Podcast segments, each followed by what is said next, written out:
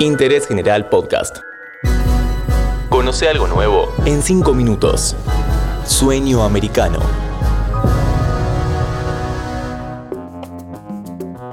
Hola, bienvenidos a un nuevo episodio de Interés General. Hoy vamos a conversar sobre la relación del FMI con Brasil. ¿Quién será el próximo director para el hemisferio en el organismo? ¿Cómo es su relación con Jair Bolsonaro? ¿Podrá Cristalina Georgieva soportar el vendaval? Somos Gestión Compartida, la empresa de tecnología y outsourcing líder en payroll. Brindamos soluciones integrales para que las organizaciones puedan ocuparse del core de sus negocios. Ingresá en www.gestioncompartida.com.ar y encontrar la solución a tu medida.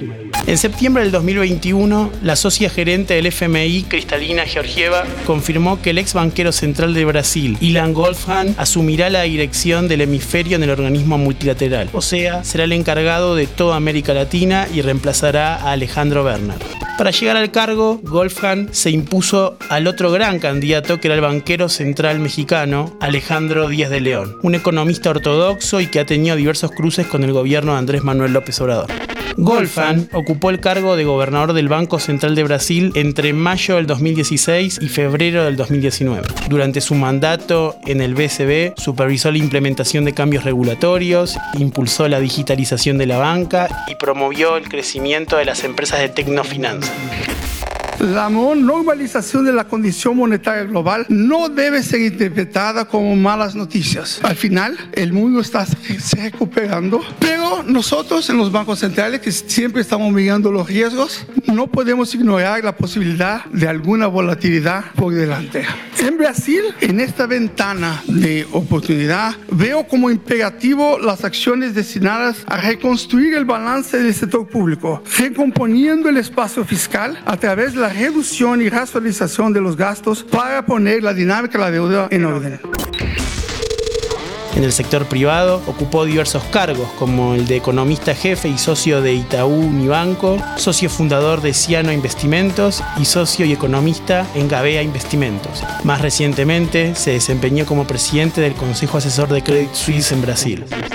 El próximo director para el hemisferio no tiene buena sintonía con el gobierno de Jair Bolsonaro. Folha de Sao Paulo reveló que en 2018, en plena transición tras ganar las elecciones, Bolsonaro le aseguró a Golfan que pretendía que continuara en el Banco Central. Luego, según el matutino, a instancia de Paulo Guedes, ministro de Economía, el entonces presidente electo cambió de parecer.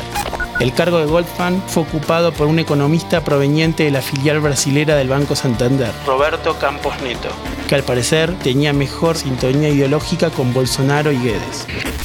En Brasil hay una crisis institucional en el Ministerio de Economía. El ministro Paulo Guedes reconoció haber sufrido una desbandada de su equipo tras la renuncia de cuatro altos funcionarios. Semanas antes lo habían hecho el secretario del Tesoro y el presidente del Banco Estatal de Brasil y ahora lo hicieron los secretarios de privatizaciones y desburocratización que argumentaron la demora en los procesos que les fueron asignados. Detrás de este remesón está la agenda privatizadora que quiere impulsar el gobierno de Jair Bolsonaro sobre empresas deficitarias. El mandatario se quejó de las trabas burocráticas para llevar a cabo estas ventas, en especial en el Congreso, que es quien finalmente debe aprobarlas.